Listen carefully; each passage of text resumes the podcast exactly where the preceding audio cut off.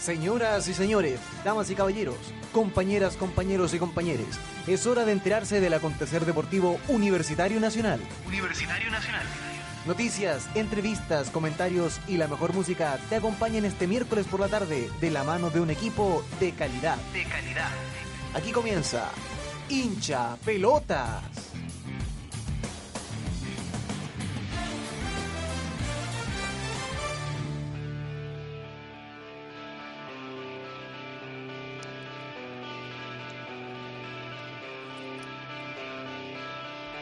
Muy buenas tardes amigos, queridos auditores de la radio JGM, quienes semana a semana se informan junto a hincha pelotas para enterarse de todas las novedades del deporte universitario, nacional, internacional y las novedades por supuesto del Mundial de Rusia 2018 en este mes de julio. 4 de julio en Santiago, una jornada bastante lluviosa, un poco sorpresiva, 18 con 15 minutos y arrancamos el repaso de las principales informaciones del deporte nacional.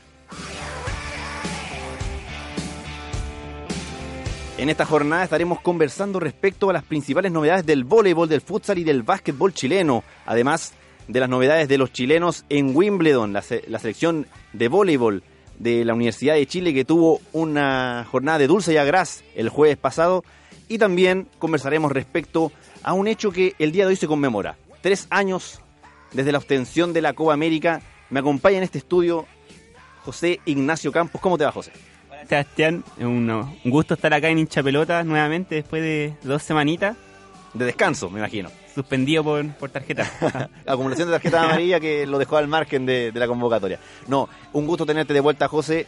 Eh, partamos directamente con esta especie de picoteo. Tres años desde que se consiguió, yo creo que el hito más grande de la historia de las selecciones chilenas, después del, del tercer lugar en el Mundial de 62 un equipo dirigido por Jorge Sampaoli, en aquel entonces querido Jorge Sampaoli, que se quedó con la primera estrella, con la primera Copa América para nuestro país. Uno de los pocos hitos que tenemos.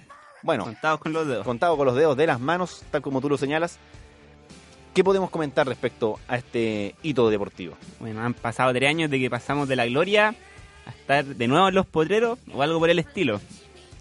Jugadores van y jugadores vienen, pero yo diría que estamos, estamos encaminados a un, a un buen proceso. ¿Qué opinas tú, Sebastián? Mira, yo creo que tomando en cuenta desde que el 2015 eh, se venía arrastrando una sed de victoria que se traía desde el Mundial de Brasil, después del maldito palo de Pinilla, después de la tanda de penales que quedamos eliminados con Brasil, con el peor Brasil de la historia en el Mineirao, eh, esa selección se juramentó levantar el trofeo, lo logró eh, de muy buena manera, organizó la Copa América, la acogió, fue anfitrión tuvo un paso bastante, bastante bueno por la fase de grupos. Después, en, cuartos, en semifinales, eh, tuvo una destacadísima participación. Recuerdo el partido con Perú. Eh, yo creo que fue el partido más tenso junto con el de Uruguay. Eh, y ya en la final, eh, fuerzas parejas. Una Argentina que venía picada también, que quería lavar heridas frente al equipo de San Paoli, producto de la derrota que habían sufrido en la final frente a Alemania en la Copa del Mundo y que se encontró con Chile eh, en su mejor momento quizás, eh, que acrecentó la crisis argentina de no conseguir títulos también en el 2016 con la selección de Pisi, pero en el 2015 yo creo que se dio el gran paso, eh, el gran paso para que esta selección fuera reconocida mundialmente, el gran paso para que esta generación dorada, como se le hace llamar, sea reconocida como tal, sea catalogada como una de las mejores de la historia, cosa que no discutimos, que tuvo en Medel, que tuvo en Bravo, que tuvo en Alexis y que tuvo en Vidal figuras descollantes que hoy día adornan el fútbol mundial, que hoy día están, como tú lo bien, lo comentaste al principio, eh, estamos un poco alejados, estamos un poco quizás en los potreros desde aquel hito deportivo por distintas cosas, porque Chile no fue al mundial, porque eh, si bien se refrendó el buen momento en, en la Copa América del centenario con, con Pisi después del descalabro que significó la salida de Jadwe, eh, con el vuelo que traían desde el Mundial de Brasil, con el vuelo que agarraron después del, de la Copa América en Chile, en 2016 también consagraron un buen juego eh, y con lo que les quedó en el estanque lograron meterse incluso a disputar la final de la Copa Confederaciones, pero se quedaron fuera y, y, y ahora, bueno, con el profe Rueda, eh, una historia completamente distinta. O sea, sí. es un párrafo completamente aparte, un capítulo completamente distinto. Si mal no recuerdo, en, en ambas Copa América Chile partió, partió de menos a más y eso mismo se ha reflejado en el último año en Chile. Partió con Bielsa en un, un estilo de juego medio desordenado, Mm. pasó a San Paoli en un estilo ya más completo. Y entre, y entre medio estuvo Borgi, que... Ni que mencionar a Borgi. No, por favor. Y ya con Pisi, al principio mostró cosas interesantes como con México, pero después se desinfló la idea. Mm. Los mismos jugadores cambiaron mucho desde que eran, eran unos chiquillos que disfrutaban el fútbol en la eliminatoria 2010. Los años pasaron y el- el- llegó la fama, el dinero. Tal vez se desviaron un poco, pero lo importante es recuperar esa hambre que demostró Chile en esos, procesos- de Marcelo Bielsa y don Jorge Sampaoli. Don Jorge Sampaoli. Don Jorge. Hay una, una publicación que se fue viralizando el fin de semana después del partido de Uruguay. Una carta que Edinson Cavani hizo llegar a sí mismo. Una carta que redactó para él mismo, pero de nueve años. Es un, es un archivo que pueden encontrar en distintos portales de la web, pero principalmente está en el portal eh, de Players, que creo que es inglés. eh, no lo recuerdo muy bien. Pueden buscarla. eh, la carta de Edinson Cavani les va a aparecer inmediatamente, donde él habla justamente de qué significa el fútbol en su vida de cómo el fútbol le va a cambiar la vida a un chico de 9 años que dicen pelado, que vive en Salto, en Uruguay, y que no se imagina lo que es la vida en Montevideo, que no entiende por qué los chicos en Montevideo no les gusta jugar descalzos como a él sí le gustaba jugar en las canchas de tierra. Eh, un chico que pasó hambre, un chico que pasó frío, un chico que no conocía el PlayStation, un chico que no tenía las comodidades que tienen muchos de hoy día, y que también refleja un poco lo que es la vida del deportista. La vida del deportista sacrificado que tiene que postergar eh, familia, que tiene que postergar viajes, que tiene que postergar eh, momentos inolvidables junto a, los- a tus seres queridos y que ve en el fútbol una manera de salir, una, una vía de escape, una vía de movilidad social que también se refleja en la selección chilena. Sí, Tenemos yo- casos como, por ejemplo, eh, y perdona que te interrumpa, eh, Arturo Vidal, tenemos casos de Charles Arangui, tenemos el caso quizás más emblemático que es el de Alexis Sánchez, que de lavar autos o estar picoteando piedras en el desierto, eh, terminó jugando en Manchester. Son historias de vida que, que, que se iban reflejando, que se iban impregnando de la camiseta roja y que lo mostraron así por, por lo menos durante los últimos años desde que comenzaron su periplo en la selección chilena. Sí, po, lo que tú comentabas es muy cierto y uno no toma en consideración muchas veces eso a, a la hora de criticar. Por ejemplo, los jugadores de ahora son muy criticados por, por lo que yo mismo dije hace un rato, que la fama se apodera de Mm. ellos, pero el contexto que de su vida, una vida muy sufrida, muy con mucho esfuerzo y cuando llega el dinero, llega el estatus, tal vez uno no, no lo sabe manejar muy bien, Claro. pero ellos, al final ellos son ídolos, son lo dan todo por el país, o casi todo, y de alguna forma hay que retribuirle eso con, con admiración, con, con aplausos, con pero siempre en el margen de, de exigirles que se comporten como deportistas, Claro. pero no le podemos exigir más a, lo- a la generación actual en este caso. Ya nos dieron dos Copa América que no teníamos, no teníamos nada. Claro, y es que yo creo que ese es el gran problema que finalmente se instaló. Nos acostumbramos tanto a que esta selección fuera ganadora, nos acostumbramos tanto hasta a que esta selección fuera mundiales, a que destacara a nivel mundial, pero bueno, esta selección envejeció, esta selección siguió creciendo, tuvo sus años, tiene sus años ya, y bueno, los rostros nuevos que vendrán de la mano de, de, Rueda, que ya son varios los que mostró en por lo menos las fechas amistosas que, que tuvimos, la gira europea, eh, y bueno, eh, un lindo capítulo que comenzó a escribirse en el año 2014 con el palo de Pinilla, que terminó por cerrarse con la, la lamentable no clasificación de Chile al Mundial de Rusia. Y creo que quedará en los libros de historia que tuvimos una selección comandada por Bravo, comandada por Alexis Sánchez, comandada por Eduardo Vargas, por Medel, por Vidal, por. Aranguis, por Matías Fernández, por Jorge Valdivia, por Bocellur, por Isla, por Jara y un montón. Marcelo Díaz, tan vilipendiado hoy por hoy, pero que en su momento fue una de, los, de las figuras más importantes y descollantes del andamiaje chileno a nivel mundial. O sea, eh, tal como tú lo dices, hay que también deshacerse en elogios para esta selección que nos dio tanto, para este grupo de jugadores que hicieron lo imposible, que nos demostraron que los chilenos podíamos ganar algo por primera vez en la vida. Y bueno, se escribió el capítulo, se cerró esa parte del capítulo y ahora hay que mirar para adelante también. Y yo creo que por ahí va también el tema de que ellos se cri- critiquen a la prensa, de que los chaquetean, de que los critican mucho, de que no disfrutan directamente lo que hace. No sé. Seguimos con las informaciones, ya vamos a entrar de lleno en lo que es el deporte universitario. ¿Me quiere decir algo, José? Ah, disculpa de interrumpa, Seba, pero lo que tú decías de Marcelo Díaz tiene mucha razón. Es increíble cómo se dio vuelta esa página Mm. de ídolo nacional, a prácticamente humillado en todas las redes sociales. Y da cierta pena. El hombre que nos dejó fuera del mundial, el hombre que por su culpa perdimos la Copa Confederaciones, así es catalogado hoy día.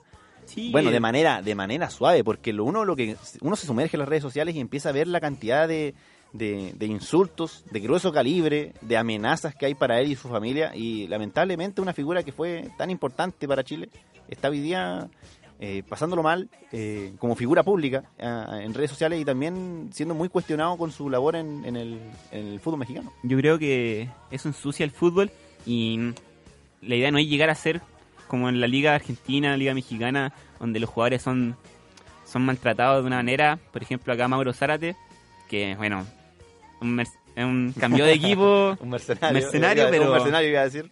pero ya tratarlo con amenazas de muerte, a los mismos técnicos que a veces son amenazados, Mm. sus propias casas, sus familias, ya, ya el colmo ya. Mauro Zárate que pasó de Vélez Arfield a Boca Juniors y que ha recibido amenazas de muerte por el mismo cambio que significó dejar ese equipo por el Seinense. al, al final es uno hincha de- del club, de la selección, pero el jugador, no es uno, uno no es hincha del jugador. Hay que diferenciar Mm. esas cosas. Yo creo- hay una voy a sacar a colación otro otro texto bastante interesante, un texto de Juan Villoro en el cual eh, uno empieza a criticar y a cuestionar el tema del amor por los colores, que en este día, en este tiempo es tan difícil encontrar un jugador identificado con los colores del club. Uno podría decir, por ejemplo, darse una vuelta muy muy así como ídolos de algún club.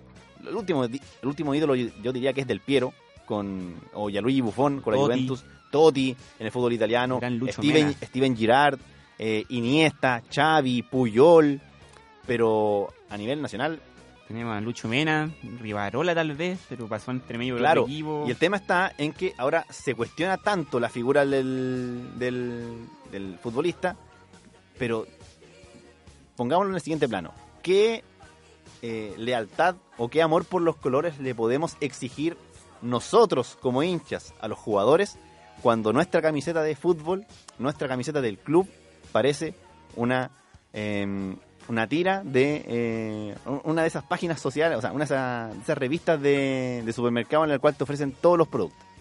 O sea, tanta publicidad en la camiseta que ya ni siquiera respetamos los colores por eso. Entonces, eh, es también un poco para analizarlo. Es un texto bastante interesante de Juan Villoro.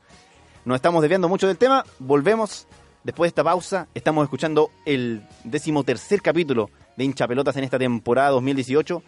Vamos a una pausa musical con Soda Stereo, porque lamentablemente el fin de semana falleció Daniel Saiz, el histórico cuarto Soda, el tecladista de la banda liderada por Gustavo Cerati a la edad de 55 años. Nos dejó Daniel Saiz, eh, fue partícipe de varias giras, sobre todo la de Signos, que es quizás la que más se recuerda. Y bueno, se enluta también el, el- eh, la música latinoamericana, el rock argentino está de luto, el rock latino está de, de luto y esperamos que disfruten la siguiente canción.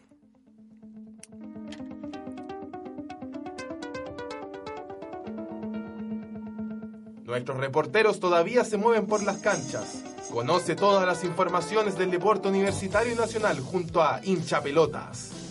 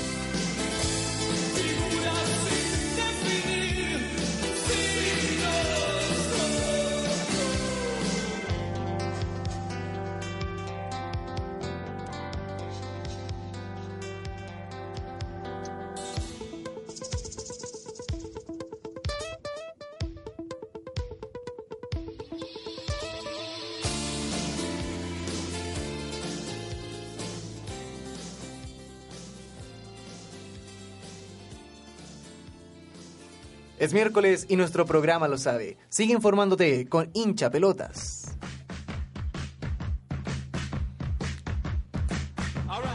Seguimos en hincha pelotas, seguimos al aire. Pueden seguirnos en nuestras redes sociales.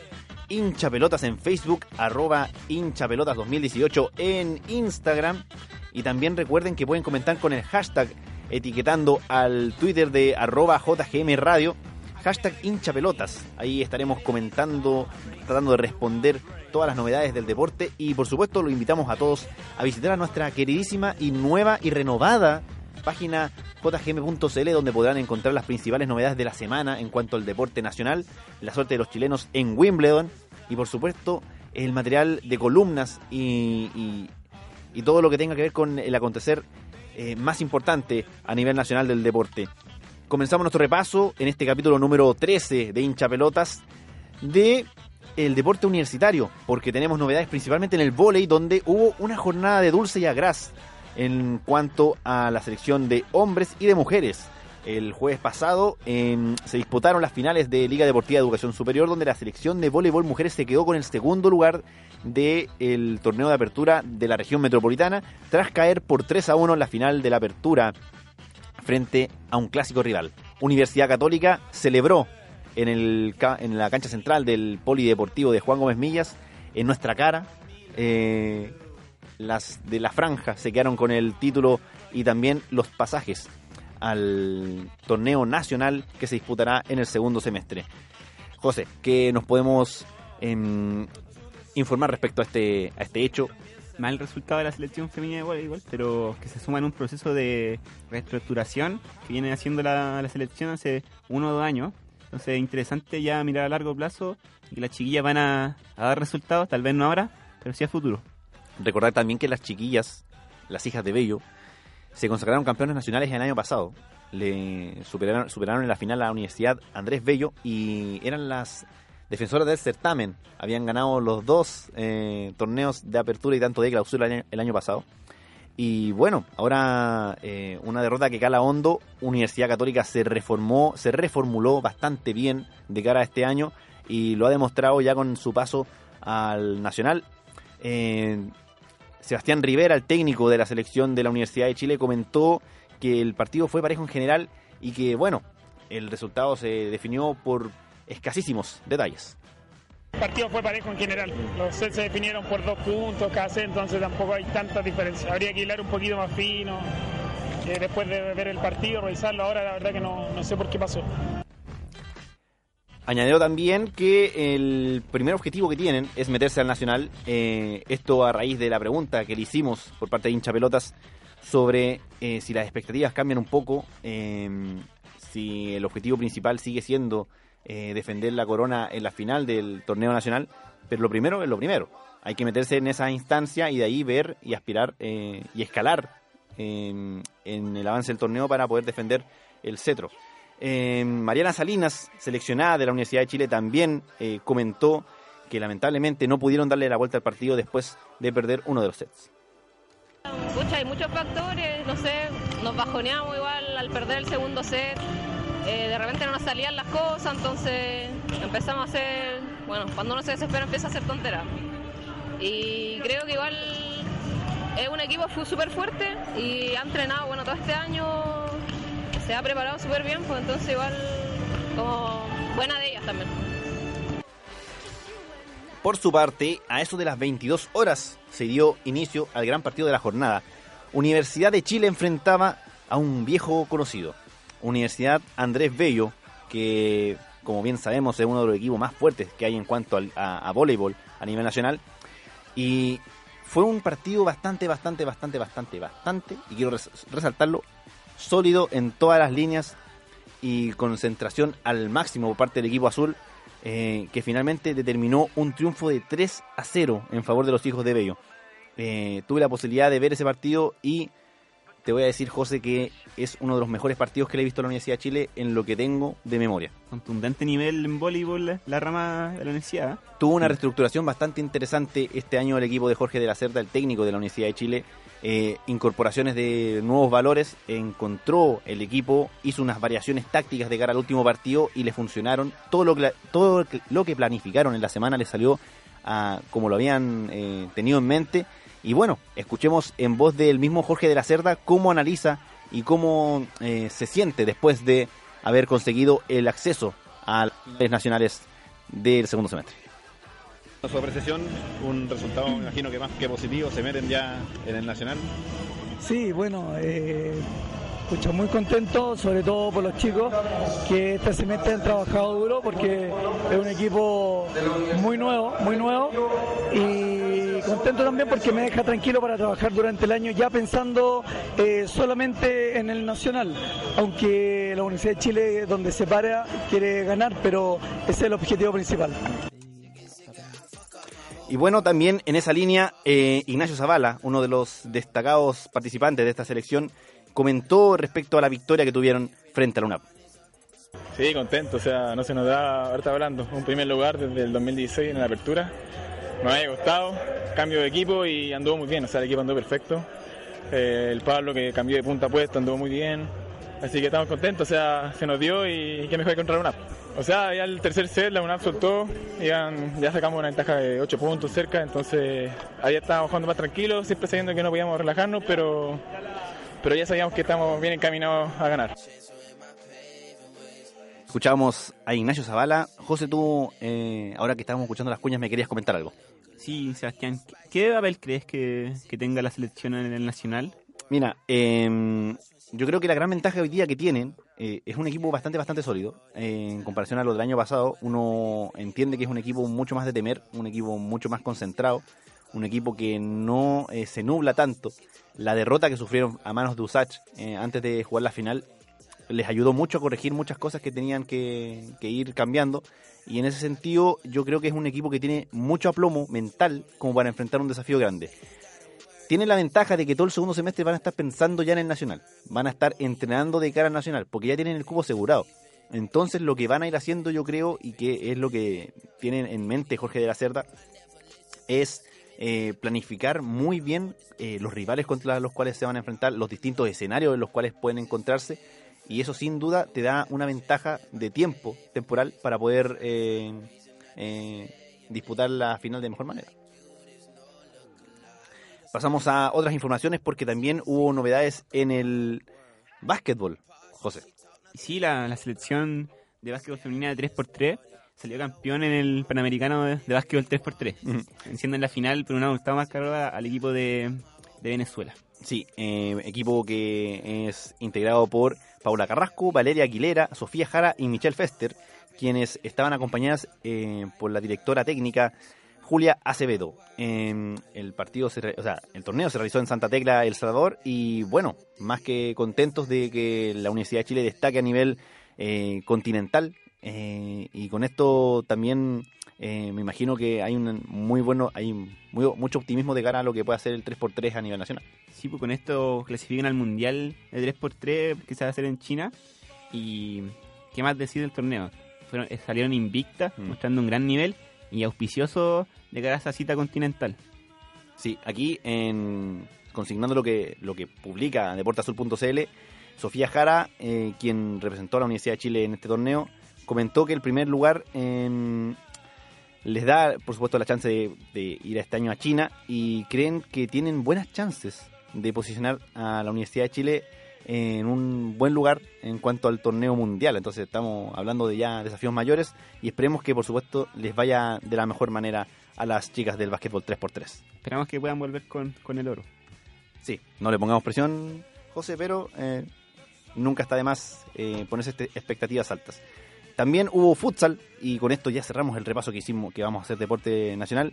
Em, definición a penales, que lamentablemente dejó a la Universidad de Chile en el futsal eh, relegada a un segundo lugar, y se quedaron con el subcampeonato metropolitano cuando enfrentaron a la Universidad Central, eh, marcador de 3 a 3, y que lamentablemente no se pudo no se pudo quedar con el título ya en, en la definición a penales. Una lástima, pero los penales siempre son una lotería.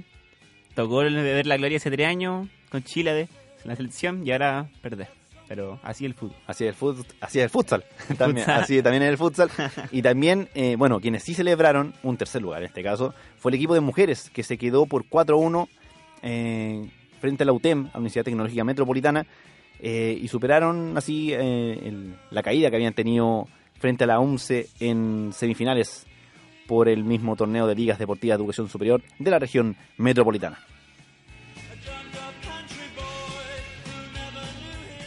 Seguimos al aire haciendo hincha pelotas. Vamos a una pausa musical con Soda Stereo.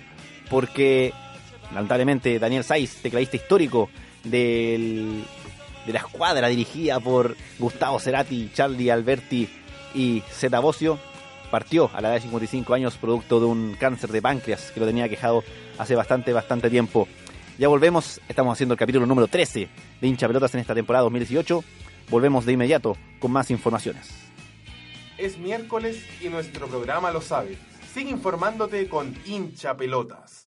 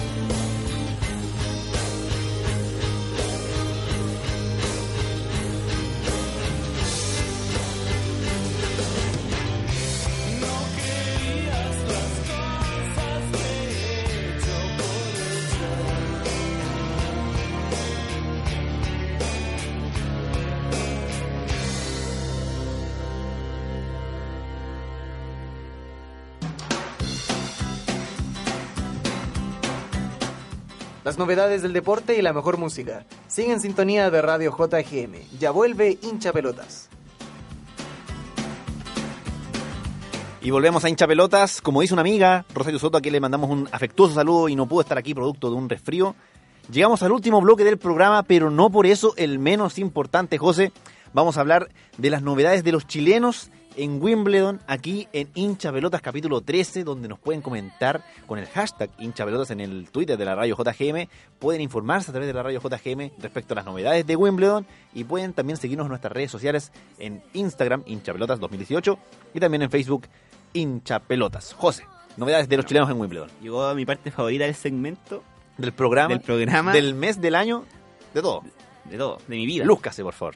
Bueno, llegó a esta presente edición de Wimbledon con un récord de chilenos, 5, Garín, Yarri, Polignic, Peralta y Guarachi. Y partimos bien, con un triunfo de Harry en singles y el paso a segunda ronda. Después Garín se nos cayó un poquito, perdiendo un partido que lo tenía ahí, ahí, en, en línea de gol. Lo perdió en, en cuatro sets hasta el 20, 20, 26, por algo ahí, del ranking ATP. Mm. Y, y Garín mostró que todavía tiene unos pequeños fantasmas en su cabeza que no lo dejan dar el despegue definitivo, pero va bien encaminado. Le va a salir pronto, tal vez no este año, pero el triunfo en Grand Slam va a llegar. Tuvo también. eh, recordemos que Garín se mete al cuadro principal de Wimbledon, clasificando después de derrotar a dos rivales en la quali. A tres. A tres rivales en la quali. Por lo cual igual es meritorio que él ya esté teniendo ese roce con, eh, con la quali, metiéndose ya, disputando los lugares para meterse en, el, en, los Grand Slam. Recordemos que este es el tercer Grand Slam del año. Y bueno, eh, tal como tú lo dices, un certamen que tiene un récord de chilenos 5. Eh, Alexa Guarachi, yo creo que es la gran sorpresa. Todos esperábamos que Darina Seguel avanzara y que se metiera en el torneo de hierba, pero no lo logró. Sí lo hizo Alexa Guarachi, quien lamentablemente para nosotros no habla una pizca de español, pero representa a Chile y que también la vimos en los Juegos Sudamericanos de Cochabamba defendiendo en dos dobles a nuestra queridísima escuadra nacional. Sí, como lo dices tú, Guarachi la sorpresa. Y la historia de Guarachi es bastante sorprendente, porque ella estuvo lesionada cerca de un año, hace dos temporadas, y volvió, se metió top 100 en dobles, y está haciendo un campañón y, y uno de los grandes proyectos de Chile a nivel de doble, junto a Hansi y Julio. Y con lo que decís tú de Garín, sí, pues superó la fase previa igual que el año pasado, y la expectativa son muy grandes en él, por, algo- por eso se espera más que, que simplemente pasar la quali, pero como, como ya te decía, eh, el triunfo iba a llegar. Y sobre Harry, hoy día jugaba su el paso a la tercera ronda, jugó contra Mackenzie McDonald. Un estadounidense que es bastante, bastante bueno, es muy centrado, es muy eh, tiene mucha concentración, tiene mucho temple. Eh, eh, no, no se vio disminuido cuando perdió el set y bueno, todos sabemos cómo terminó el partido. Perdió, Jarry finalmente se despidió del certamen en cuanto al individual. Nada más. Señores y señores, programa terminado. Dejaron de correr, dejaron de reportear. El equipo de hincha pelota se despide por esta semana y nos volvemos a encontrar el próximo miércoles a la misma hora y en la misma señal de su radio JGM. Estamos en onda.